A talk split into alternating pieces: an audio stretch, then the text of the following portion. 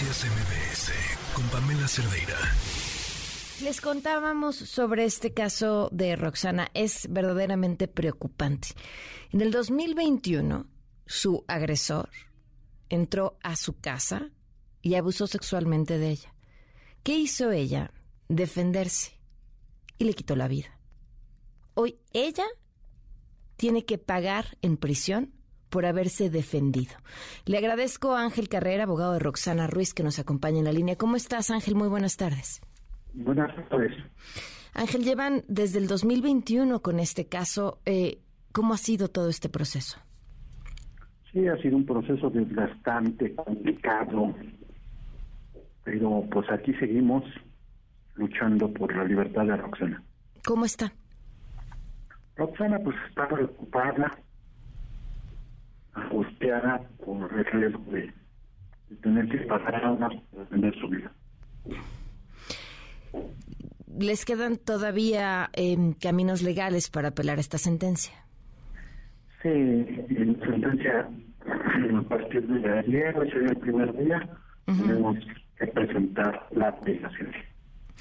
¿Qué falló a la hora de, impartir justicia desde tu punto de vista? ¿Qué cosas eh, esta, esta jueza, además mujer, ¿no? Ignoró a lo largo del proceso. Pues no juzgó con perspectiva de género.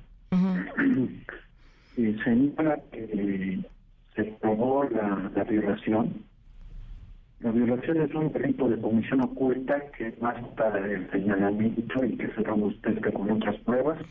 El señalamiento firme y directo en contra de este sujeto por parte de Roxana. Está la información que está a la fiscalía cuando es detenida, no le hacen pruebas, no le hacen caso, no la creen, la discriminan por ser mujer indígena.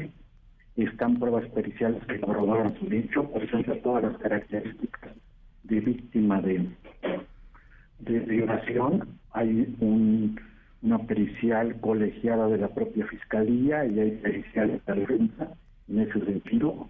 Eso corroboraría lo dicho, además de los datos de prueba de haberle dicho a todos, al Ministerio Público, el médico legista, al supervisor de oficio que le pusieron, fue violada, no en caso. Entonces, la tratarse de delitos de comisión oculta estaría acreditado. No obstante eso, ella se defiende, también hizo su vida después de haber sido victimizada.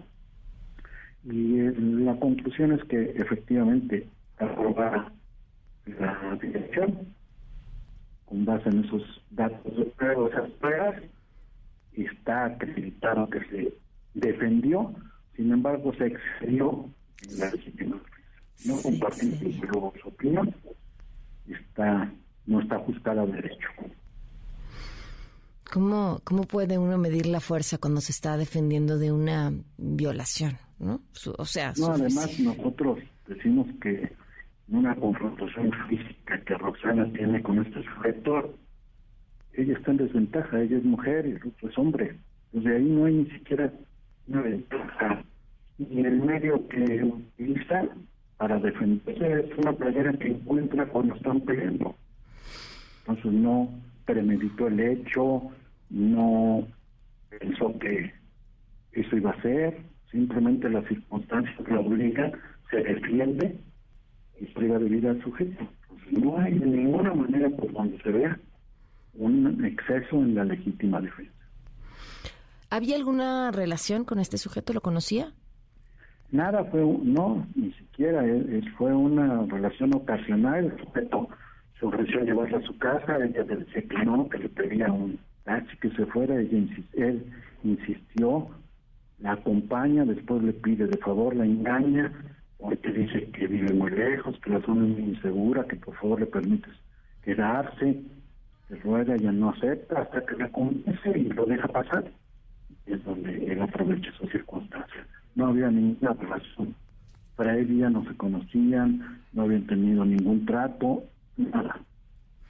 pues Ángel, estamos al pendiente de en lo que termine este caso, ojalá sea lo mejor para ella, eh, o sea, el cambio de, una sentencia a través de una apelación. Eh, es, es verdaderamente indignante lo que está pasando. Muchísimas gracias.